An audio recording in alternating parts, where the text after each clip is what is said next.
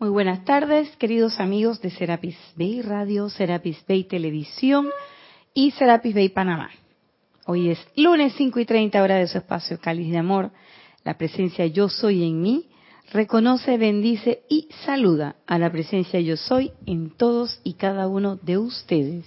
Soy aceptando igualmente. ¿Cómo escuchan? Sí.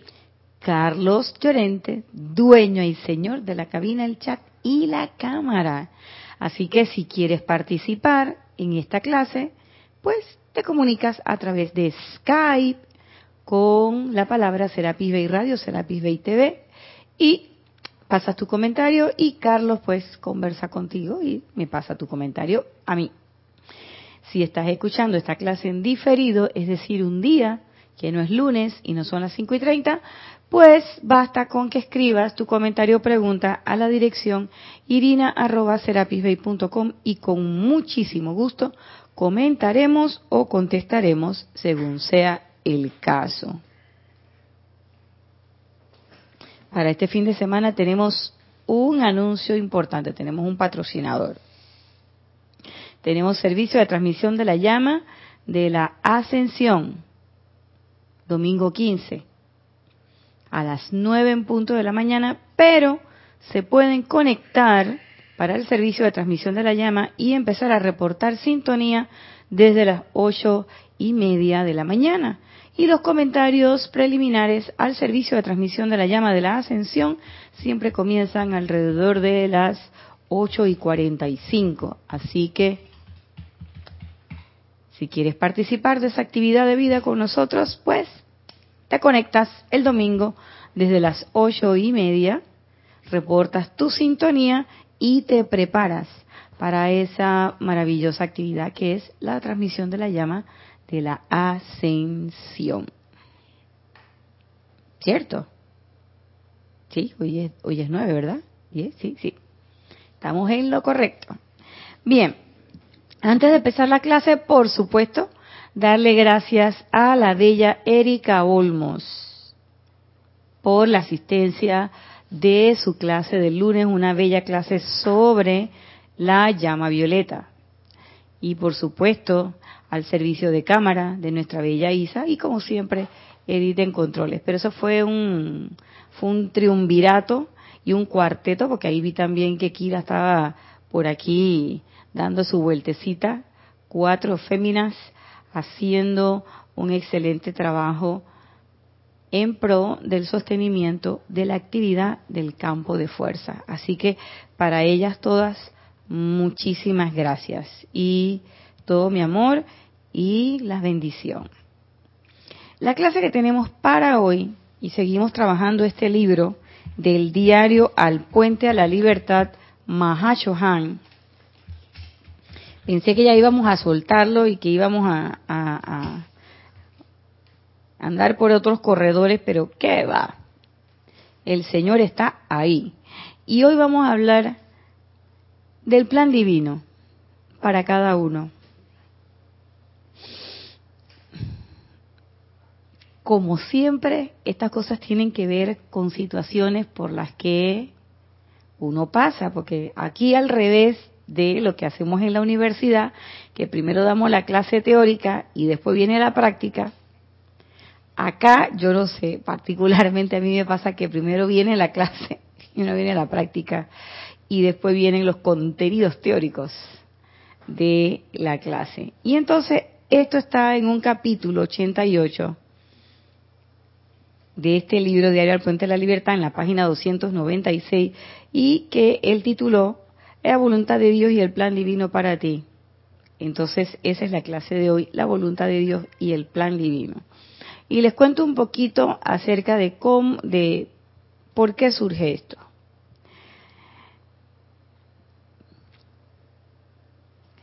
Fíjense, es que nosotros, cuando digo nosotros me refiero a moi, a mí. O sea, nosotras, sí, como dice Carlos, toda mi gente, todas las que están conmigo ahorita mis cuatro, mis cuatro cuerpos y la que manda. Y las y otras más que andan por ahí desbocaditas ellas, como dicen. Sí, como dice Kira, que andan en ¿cómo es que? no estoy en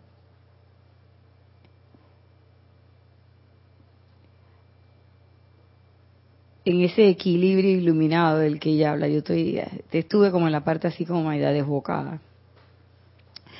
Fíjense, ¿qué es lo que pasa? Yo estuve trabajando unos decretos en uno de los últimos ceremoniales y estuve revisando, no sé por qué me, me empecé a detener en qué era lo que expresaban los decretos.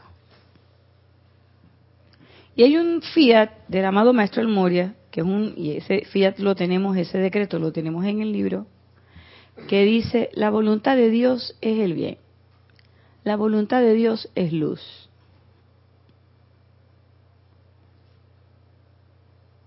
Y de repente a mí se me ocurrió pensar, ¿y eso qué quiere decir? Que la voluntad de Dios es luz. Y ahí está, Helios y Vesta que me lo da todos los días. Y esa es la luz. O que está de moda aquí ahora en Panamá, conchale que se va a incrementar el precio de la luz. la voluntad de Dios es el bien y es la luz, pero la luz viene cara, la vamos a inventar. sí, entonces yo decía, yo decía, bueno, después estuvimos leyendo unos decretos para la ascensión y hablan según mi plan divino, según el plan divino diseñado para mí. Y entonces, igual que cuando estábamos haciendo unos decretos de la ascensión que tenían que ver con el amado David Lloyd, y yo le dediqué un número plural de clase, porque yo quería que el amado David Lloyd me comentara y me enseñara qué era eso de la, sin pasar por el cambio llamado muerte. Que yo me quedaba como que, y alguien puede decir, oye, pero esa Irina, ¿qué le pasa? Si eso está clarito, más claro el agua de la tinaja. Y yo le digo, ajá, el que crea que está claro, por favor, que venga, me diga, disertemos. Porque yo me di cuenta, yo pensé que estaba claro y yo dije, hombre, pero ¿por qué tú me pones a pensar en esto? Si esto se ve que es claro, la voluntad de Dios es el bien cuál bien. Ahí caí en la cuenta de que el concepto que yo tengo de bien quizás no es el mismo que el de Carlos, ni es el mismo que el de Héctor. Y viste que me aprendo los nombres. Pero además, a última hora dista un poquito del concepto de bien de los maestros ascendidos para nosotros o para toda la humanidad. Y en un momento determinado, algo que definitivamente se perfiló, yo en el momento no lo vi, como un bien, en ese momento para mí no lo fue. Y surgió una ruta quejosa. No llegó muy lejos porque la tajé, pero surgió sí, arrancó, o sea, surgió. Pero surgió. Entonces yo me empecé a preguntar, bueno, ¿cómo será esto de que la voluntad de Dios, que el plan divino? Entonces, ¿la voluntad de Dios y el plan divino son lo mismo?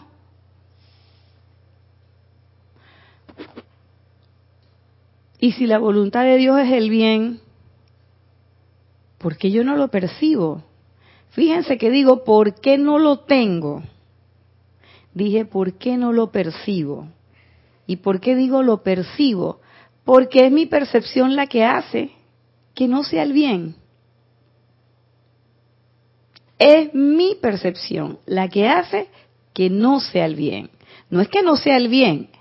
Ahí está. Yo pide, yo pedí que me bajaran las habas y me la bajaron. Pero como no me la bajaron como yo quería, me quejé. Y dije, pero hombre, ¿y esto qué ha sido? Y me parecía oír una voz así como de una presencia media española que me dijera, pues hombre, por lo que tú pediste. Y yo dije, ajá, ahí está la cosa. Entonces yo capté, caí en la cuenta de que muchas veces el bien que yo percibo, el bien que yo percibo no es bien. Y muchas veces lo que no percibo como bien es el bien. Pero además, cuando yo digo que no percibo el bien, también es el bien. Lo que cambia que una cosa sea o no sea, no es la naturaleza de la cosa en sí, sino es la percepción que yo tengo de esa situación en particular. Y eso me lo respondió el Mahachuhan.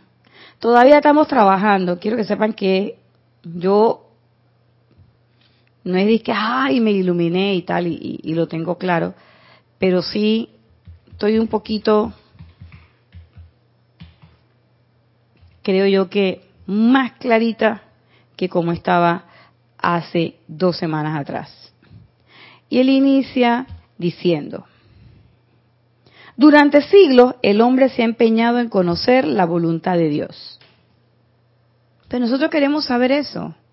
Para aquellos que en algún momento decimos, sí, yo declaro que creo que existe una conciencia suprema, yo le voy a llamar Dios, otro le puede llamar como quiera, pero sabemos y decimos, sí, existe Dios. Entonces uno siempre quiere saber, bueno, ¿y, ¿y qué es lo que Dios quiere? ¿Cómo yo puedo ayudar en esto? ¿O me estaré portando bien? ¿O me estaré portando mal? Como usted lo quiera poner, pero uno siempre se pregunta, así como el hombre se pregunta el porqué de las cosas, también uno se pregunta, oye, ¿esto será de Dios o no será de Dios? Y esto no sé qué, no sé cuánto. Y a veces uno hace una petición y pasan cosas y uno dice, y esto forma parte de mi petición. Y esto que me sucede será la voluntad de Dios. Y en ese punto nos encontramos algunos cuando de repente uno está en medio de cosas que pueden ser situaciones de sanación o de apariencias de enfermedad o de dificultades económicas o de dificultades laborales, que te toca de repente un, una jefa o un jefe que es así como que, que, que, te la pone encima, que... Y entonces viene alguien y te dice, no te preocupes, Irina, ten paciencia y ten fe, porque esa es la voluntad de Dios. O la clásica, dice que los caminos de Dios son misteriosos. Tú no sabes si la voluntad de Dios está ahí. Entonces tú te quedas ahí que... Pero cuando llegas a la enseñanza, tú dices, bueno, pero es que la voluntad de Dios es el bien. Y la voluntad de Dios es luz, y la voluntad de Dios es misericordia, ¿verdad? todo lo que tú quieras. Entonces dice, el hombre siempre se ha empeñado en conocer la voluntad de Dios.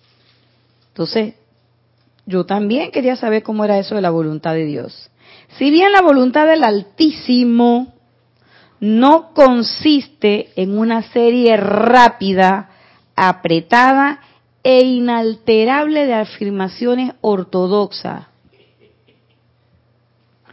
O sea, que ese fiat que elevó el maestro El Moria, que se entienda bien lo que voy a decir. No quiero que después digan por ahí, es que Irina dijo que el Moria no. El fiat del Moria es el fiat del Moria. Pero esa no es la voluntad de Dios. Esas son palabras que un maestro ascendido pronunció, hizo un llamado y se manifestó su llamado. Y él en ese momento, yo no sé en qué momento lo hizo, pero imagino que él estaba diciendo, hey gente, pongan atención, nada de esto que ustedes están viendo aquí alrededor, eso no es. La voluntad es el bien, es luz, es esto, es lo otro. Pero las palabras, o sea, las palabras no es. Es como cuando usted va a la iglesia y ve el santo y ve allá la Virgen y todo lo que usted quiera. Esa es una imagen de la Virgen. Pero esa no es la Virgen. Ese Cristo que usted ve ahí es la imagen y esa es como para que uno tenga una proyección porque este cuerpo necesita tener algo y te necesita tener una imagen. ¿Mm?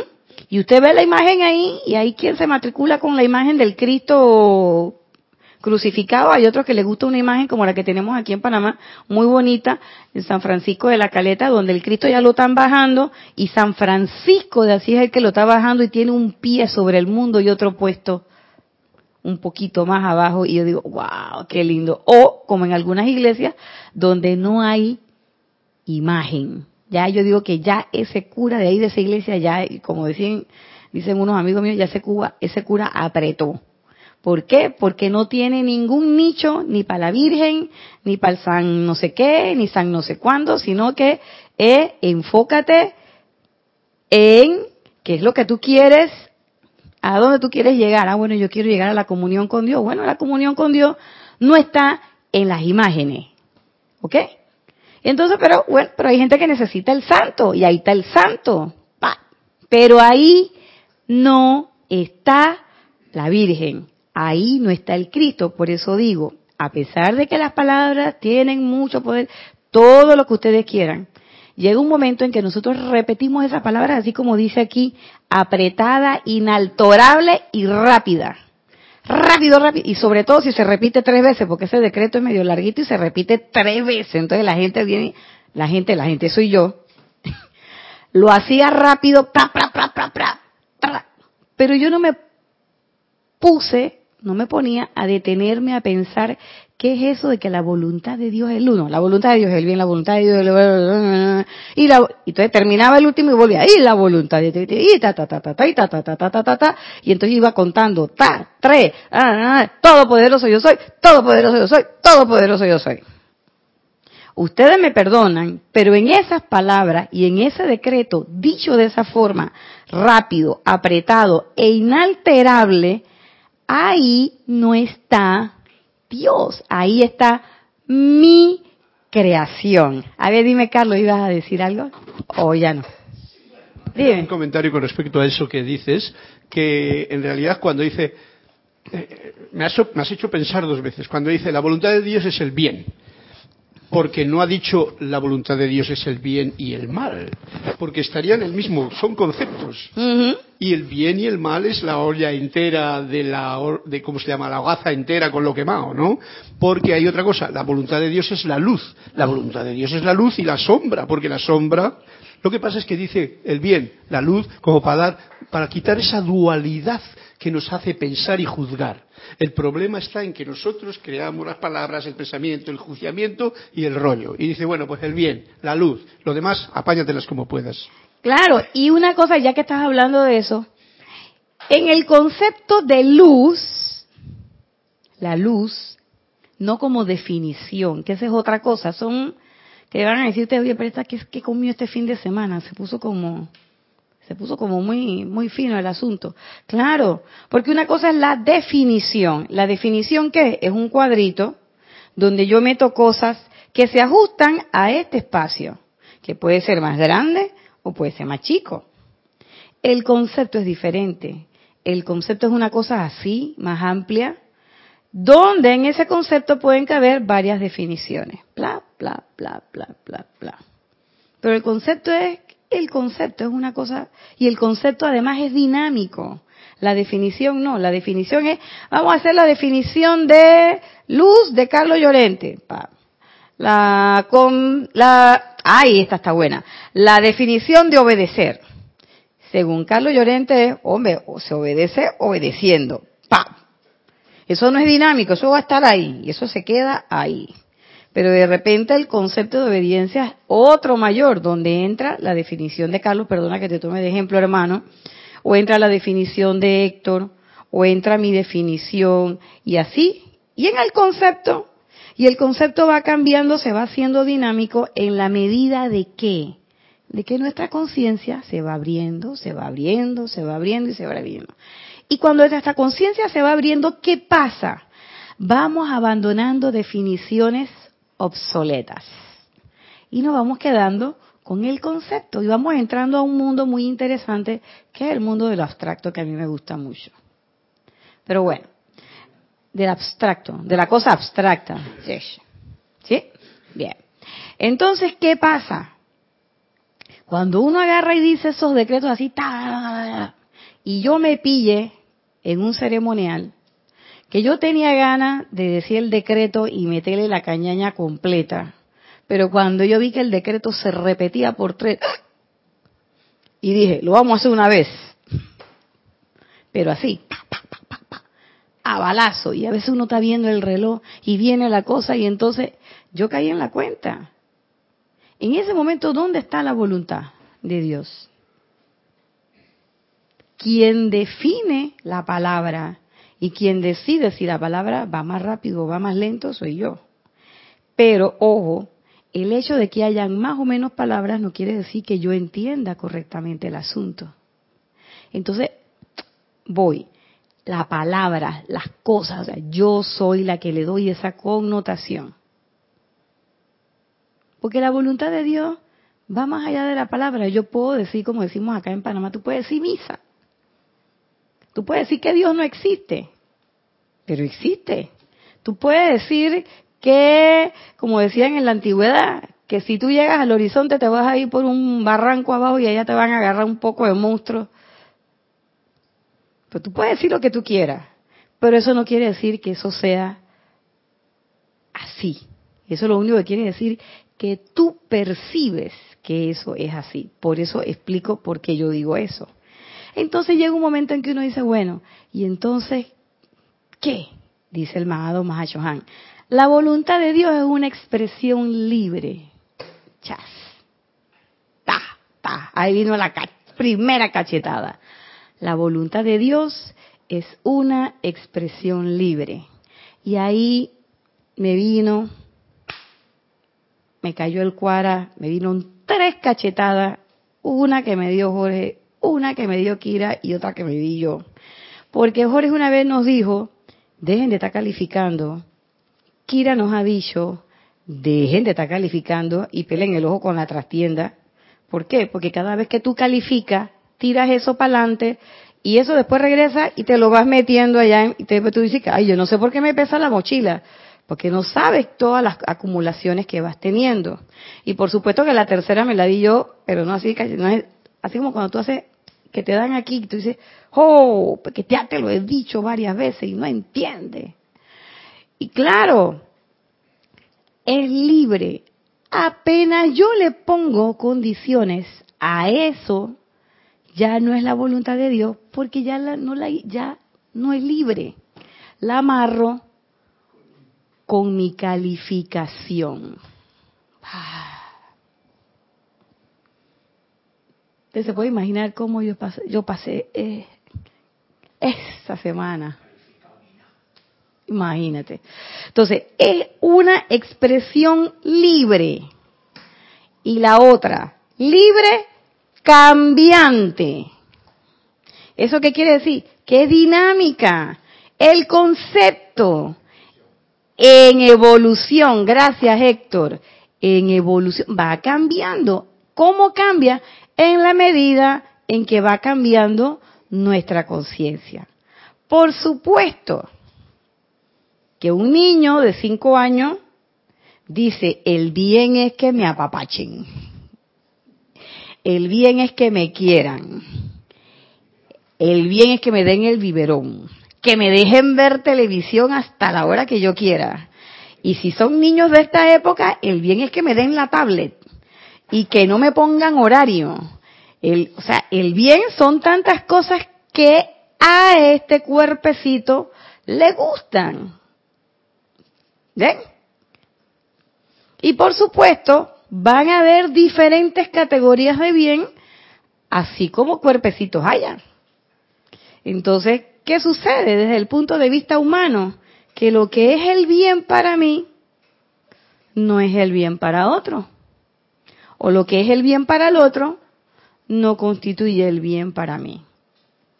Entonces, es libre, es cambiante, pero no es que cambia con mis deseos personales y particulares, los deseos de la personalidad, sino que es cambiante en la medida en que tu concepto, tu, eh, tu conciencia, perdón, se va expandiendo. Cuando tienes una conciencia de niñito chiquitito, tienes una idea.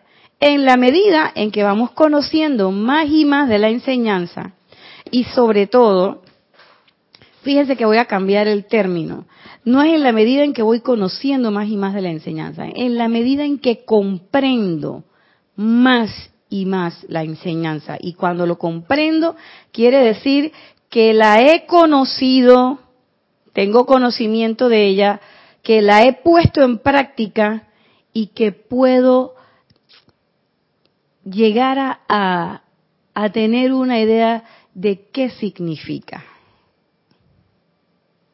No es nada más conocimiento intelectual, dice que yo me sé todos los, yo me sé el código completo del discípulo del Espíritu Santo. Ajá. ¿Y? ¿Y qué? Que bueno, pero yo no he dicho que yo quiero ser del Espíritu Santo, yo nada me he dicho que yo me lo sé de memoria. Yo me sé de memoria todas las reglas de Luxor. Digo, ajá. No, pero yo no quiero llegar a Luxor. Digo, bueno, mijito, ¿y tú cuándo te vas a aprender algo que tú quieras hacer? Entonces yo me quedé pensando, quiero que sepan que tengo una conversación conmigo. Y yo dije que, mmm, andas bypaseando las cosas, espérate, Nacha, te estoy, te estoy chequeando, pela el ojo.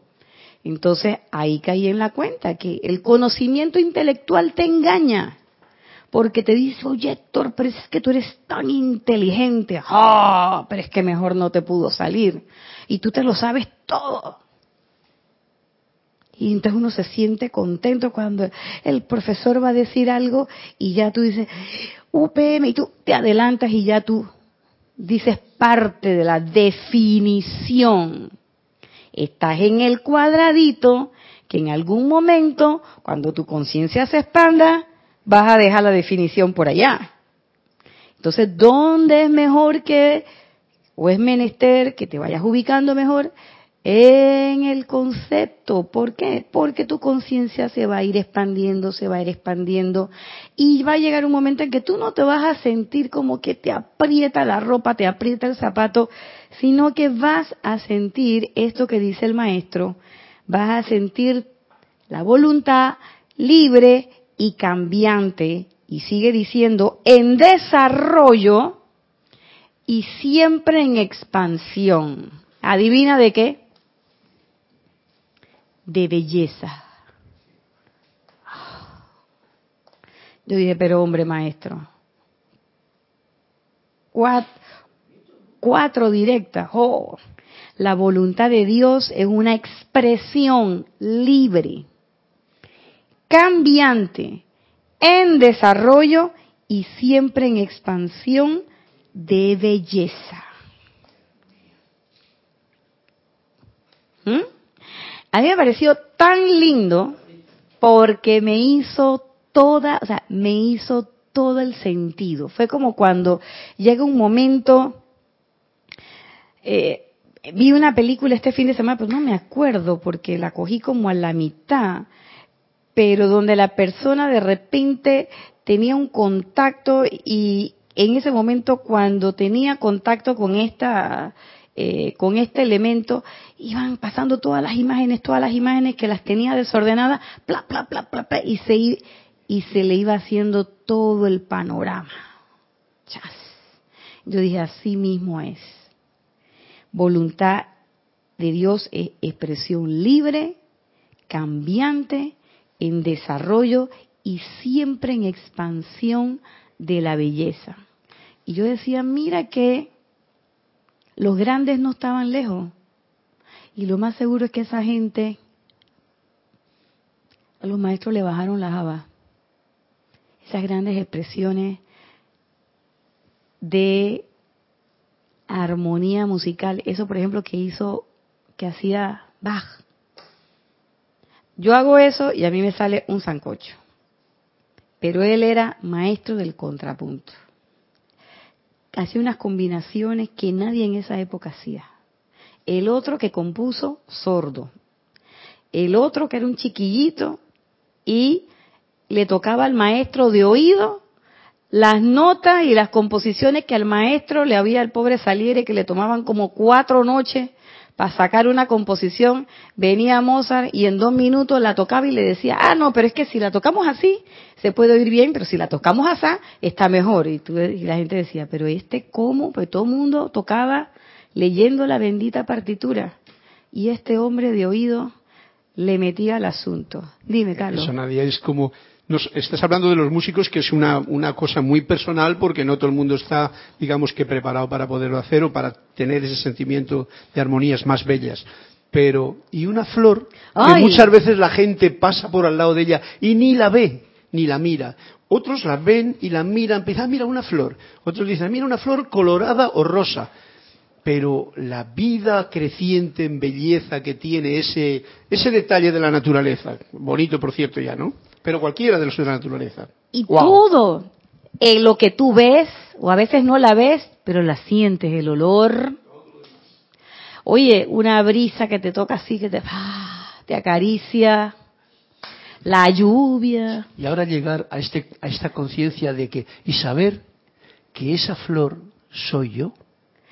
Y que está libre, cambiante y en dinámica acción. O sea, todo el sentido.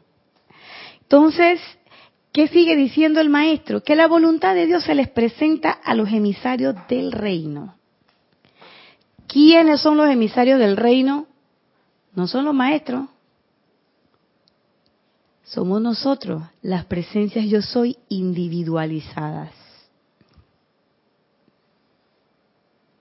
Nosotros somos, dice el amado Mahachohan y también el señor Maitreya, que nosotros somos eh, embajadores, puestos de avanzada. Nosotros somos los emisarios del reino.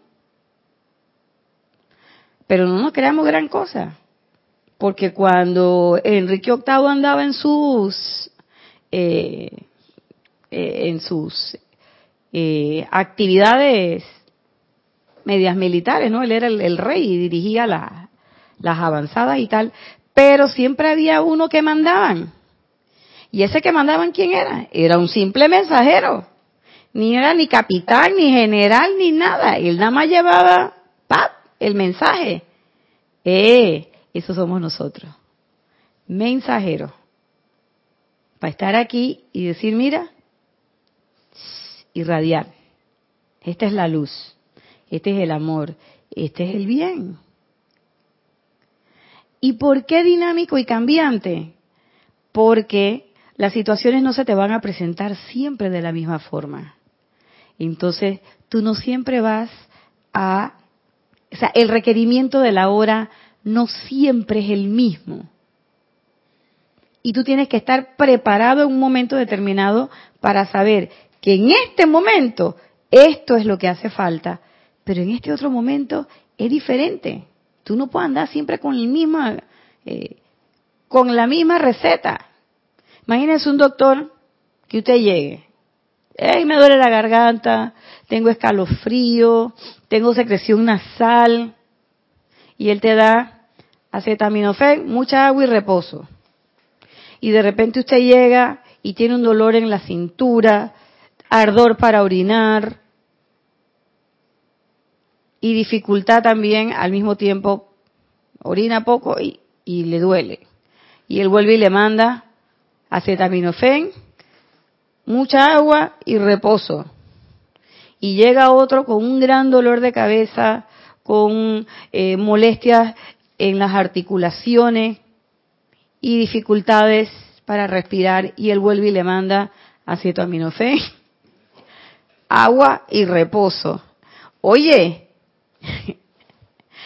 ¿qué clase de médico es ese? A todos le manda lo mismo. Ese es un médico que perdió la visión. No es dinámico, no es cambiante, no es libre. Él está atado a su librito. Esto es lo que yo voy a mandar. Esto es lo que se necesita. Esto es lo que... ¿Por qué? Porque esto es lo que yo sé hacer. Pero si somos servidores o co-servidores, tenemos que tener esa posibilidad, fluidez, gracias, de poder identificar qué es lo que en ese momento se requiere de nosotros para poder hacer la voluntad de Dios de manera libre, cambiante, siempre de desarrollo y en expansión. ¿Eso qué quiere decir? Que yo me voy adaptando a las cosas que van que se van dando, a los requerimientos de la hora, del momento, del segundo. Ya no se trata de ser hombres del minuto. Ahora yo diría que serían mujeres y hombres del segundo, pero bueno. Y sigue diciendo el maestro, los seres humanos son tan tercos y empecinados en la idea de que ellos saben que la voluntad de Dios es ya sea austeridad, autonegación o cualquier cantidad de ideas erróneas que siempre parecen estar vertiendo concreto en el sótano. Él pone el ejemplo de unas personas que están construyendo una casa y ellos dicen que las casas se le hacen unas fundaciones y hay que verter concreto en las fundaciones, en la base, en el sótano, pero después hay que construir hacia arriba. Entonces él dice que esa actitud de nosotros de estar siempre pensando que yo tengo que ser austero, que tengo que tener dificultades y no sé qué. Es eso, es estar constantemente vertiendo ese cemento en el sótano. Y que fíjense, si uno ve una persona que la ve como muy así, alegre, feliz, qué sé yo, o una persona que tiene, voy a decirles el ejemplo, tú ves a una persona que está practicando una creencia religiosa X y lo ves montado en un Lexus. Último modelo. Y cuando ese tipo se baja, unos sacos que se ve que están cortados a la medida. Y bueno, ¿qué quiere que te diga? Tiene gustos caros. ¿Qué escuché? Escuché esta frase. Y ese dice que es un hombre de Dios. Y yo pensé, ¿y por qué no? Sí, seguro que eso es a costa de la gente en su iglesia. Yo dije, pero ¿y esta mujer qué le pasa? ¿Y eso qué es? Oye, a mí me gusta lo que él tiene, a mí me gustaría tenerlo, pero no lo tengo. Yo sí soy de Dios, porque hay que ser humildes como el Maestro Jesús, o como San Francisco de Asís, o como Santa Teresa de Ávila, o como el santo que tú quieras. Pero esa era una época. Y ellos hicieron eso porque era una demostración que en un momento, que el momento lo ameritaba. Por eso no quiere decir que tú ahora vas a hacer como San Francisco y te vas a quitar toda la ropa y te vas a caminar por el medio de la calle en cuero y vas a dejar de hacer todas tus cosas. Irina, que Jesús tuvo un burro en su momento, que es como un Lexus ahora. Oye, sí, porque en ese tiempo la gente andaba era, era a pie y él entró en burro, eso sí es cierto.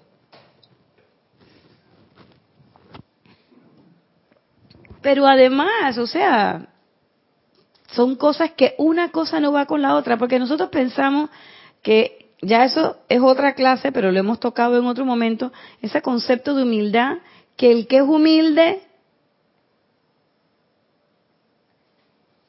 es un es, alguien que vive en una condición precaria y eso no es cierto. La humildad no tiene que ver con posesión material.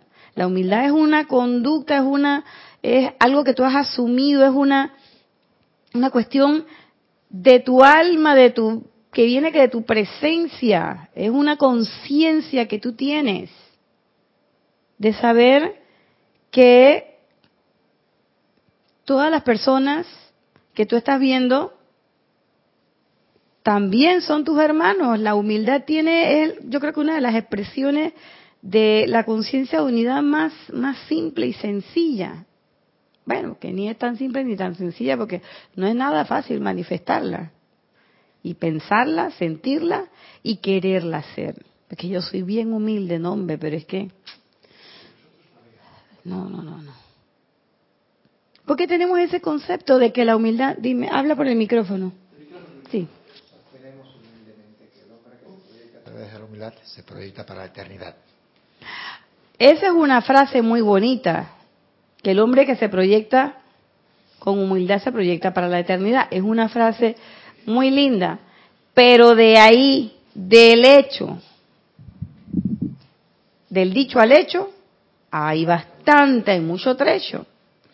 Entonces, el maestro da la clave y dice, el plan divino no, y lo pone en cursiva, o sea, que se destaque, el plan divino no contiene infelicidad alguna, ninguna bajeza, ninguna limitación.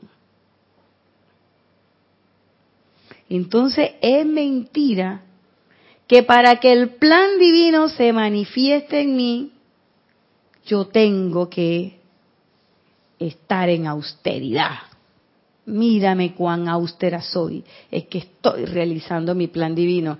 No, señora, a última hora lo que tiene es un poco de energía retornante y en vez de estar echando fuego violeta, para que la cosa, esa energía que te viene, se eh, se redima y esos electrones puedan regresar a la fuente una, lo que hace es que viene y los recalificas aún más.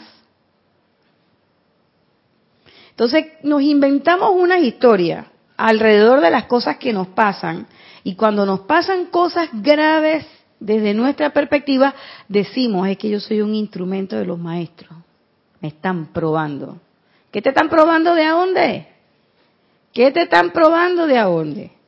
Dice que no, es que a mí me dio esta apariencia de enfermedad porque tú sabes que la gente que pasa por esto es porque es parte de una iniciación. Después que esto me pase, tú vas a ver que yo voy a surgir. ¿Qué vas a surgir de dónde?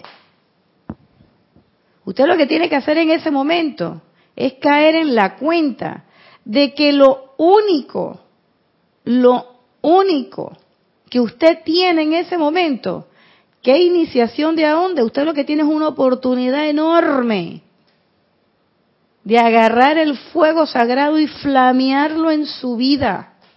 Y agarrar esa energía y redimirla, ayudar al planeta con la cuota de luz, moviendo el fuego sagrado a través de esa situación. No para que me quite esta múcura que tengo encima, que yo quiero estar bien, que eso es muy loable, no digo que no, sino sabiendo y teniendo la conciencia de que esa energía que está viniendo, de que eso que me está sucediendo alrededor, de que esa situación trabada que tengo con mi jefe, con mi compañero de trabajo, o con mi hermano en el grupo, o con mi mamá, mi papá, mi esposo en mi casa, lo que sea, esa situación de limitación financiera, esa apariencia de enfermedad que puedo tener en un momento determinado. Lo que requieren es la actividad del fuego sagrado. Y no con esa conciencia de, ay, la vida, lo que me está pasando, ni tampoco con la otra conciencia de que, oye, pero qué bien que estoy sufriendo porque esta es la iniciación. Mírame las dificultades que tengo porque eso forma, eso tampoco, porque eso es ahí vanagloriarte de tu propia rectitud, supuestamente. Eso es lo único que tienes en ese momento. Es la oportunidad para agarrar el fuego sagrado y flamearlo. ¿Y qué es lo que pasa? ¿Ya saben qué pasa? Que a veces nos llenamos de miedo y agarramos el fuego violeta o la llama de la ascensión y la flameamos con miedo. O la llama de la sanación con miedo. ¿Por qué? Porque es que yo no me quiero morir. Oye, estudiante de la luz, ¿y no eres que, que la muerte no existe? No, no, no, no, pero yo todavía quiero estar un tiempito más aquí. Espérate, déjame echarle llama verde porque, oye, tampoco que Ahora que estoy conociendo la enseñanza y entonces que, me voy a morir. No, hombre, no, eso no puede ser. Espérate. Entonces uno le da miedito y dice, me voy a morir. O voy a estar en la quiebra, no tengo plata, no tengo esto, no tengo lo otro, no tengo que comer. ¿Y qué parte de que tú tienes la casa del tesoro tú no has entendido? Entonces, ¿por qué no haces el llamado? Ah, no, es que a mí la presencia no me escucha. ¿Perdón? ¿Cómo es eso? Que si tú eres esa presencia yo soy, tú no eres una presencia yo soy individualizada. Entonces si te escucha. Lo que tenemos es que hacer, aprender a apartar la personalidad con cariño y decirle, espérate mamita, siéntate, tú no te preocupes, espérate, ya va. Eso es lo, eso es lo que hay que hacer. Y la personalidad lo hace.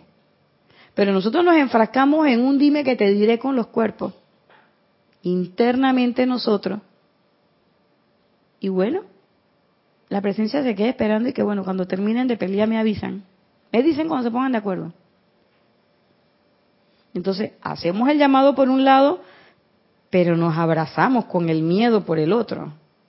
Entonces ahí se neutraliza eso y eso no funciona. ¿Por qué?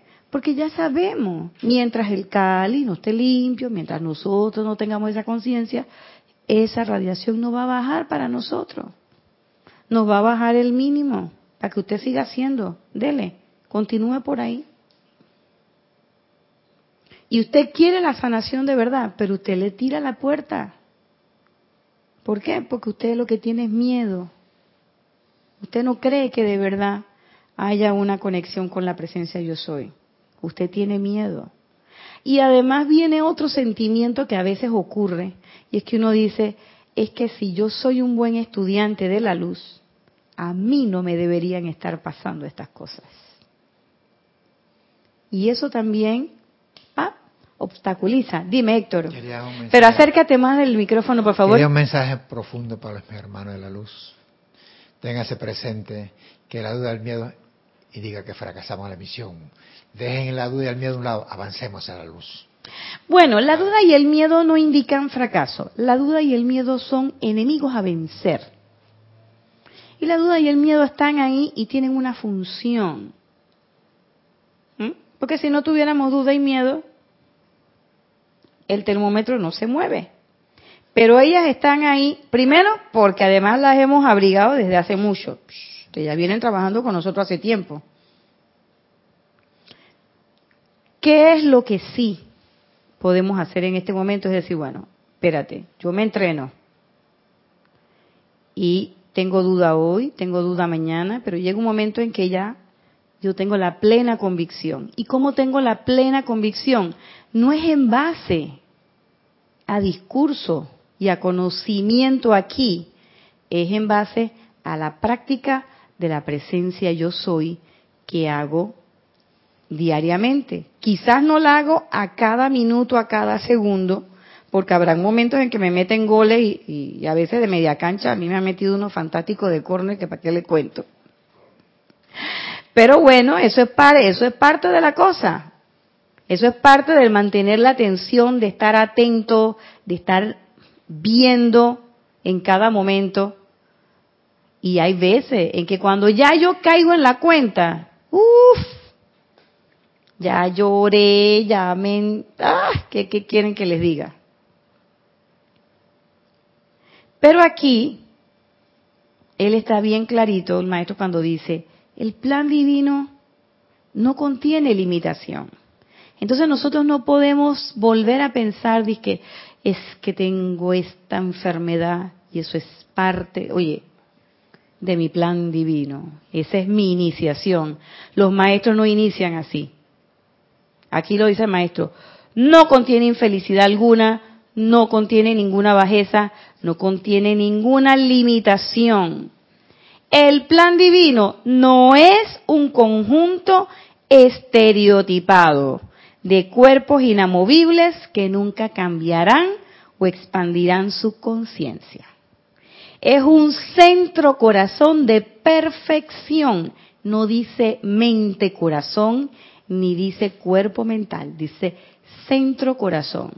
Y el centro corazón no es tampoco nada más el emocional. El centro corazón es el centro corazón que es ese punto donde está ese átomo simiente de la magna presencia yo soy y donde los cuatro cuerpos hacen así, les cae el cuara y dice, nosotros estamos para trabajar en conjunto y se forma la unidad. Cuaternario, presencia yo soy. Ahí ninguno es más que el otro. Ninguno es más que el otro. De donde el mental quiera irte diciendo, hay que decirle, mi hijita, venga para acá. Así no es la cosa, mire cómo dice el dedo. No, así no es la cosa. Venga para acá, venga. Pero tampoco a caerle a palo al mental. Te dije que te callaras la boca, que estoy meditando, que este no es el momento para que estés hablando. Así no se le trata al cuerpo mental. Y yo antes decía una frase que muy amorosa, que aquíétate y sabe que yo soy Dios. Pero yo me pillé y ese sentimiento que yo le mandaba al mental, en aquíétate que yo soy Dios, cuando estaba en la meditación, no era nada amoroso. Entonces en ese momento te desarmonizas completamente. Entonces, ¿de qué estamos hablando? No. Entonces, es un centro corazón de perfección para cada corriente de vida que pertenece al esquema universal. No se queda nadie por fuera. No me importa cuál sea tu creencia religiosa. No me interesa siquiera si eres hijo del uno o no. Si eres del Palas Atenea, o eres del Pablo el Veneciano, o eres de la diosa de la luz, o eres del grupo de la amada señora Estrella. Estoy poniendo nombres así por así. No interesa si tú eres estudiante de metafísica o no.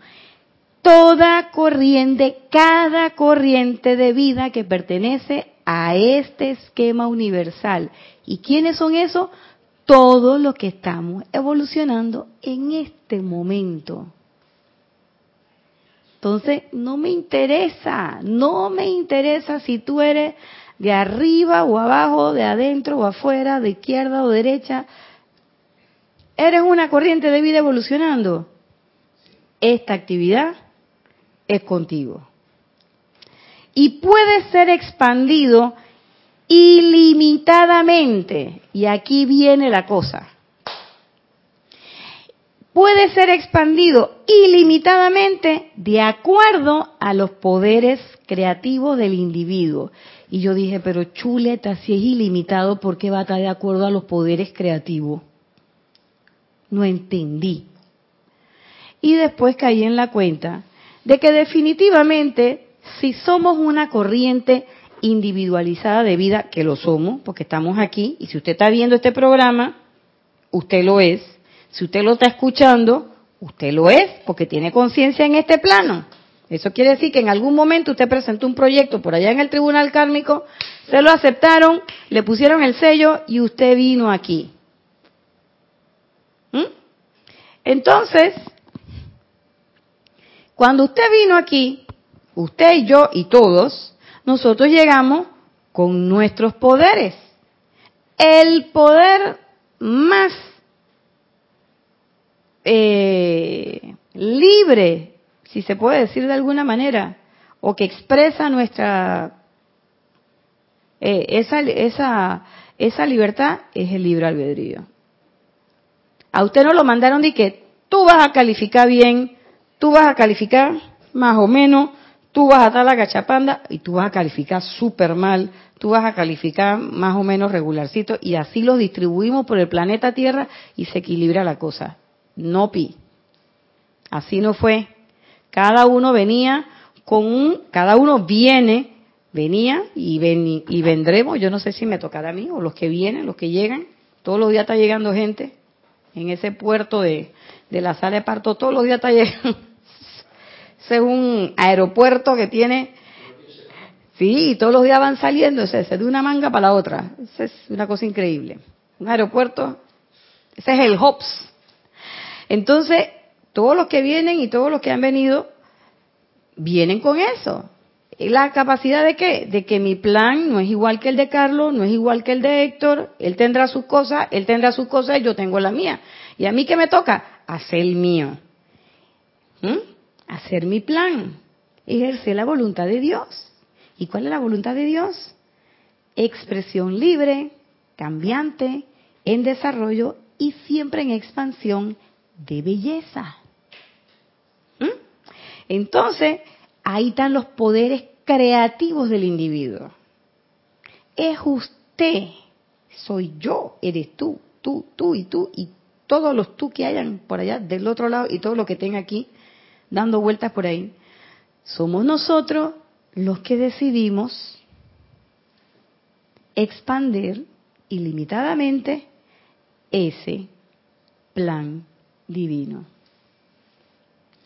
Dice, el plan divino de ustedes contempla un hogar bello y armonioso. No dice un piso en la quinta avenida con aire acondicionado central. él no está hablando de eso.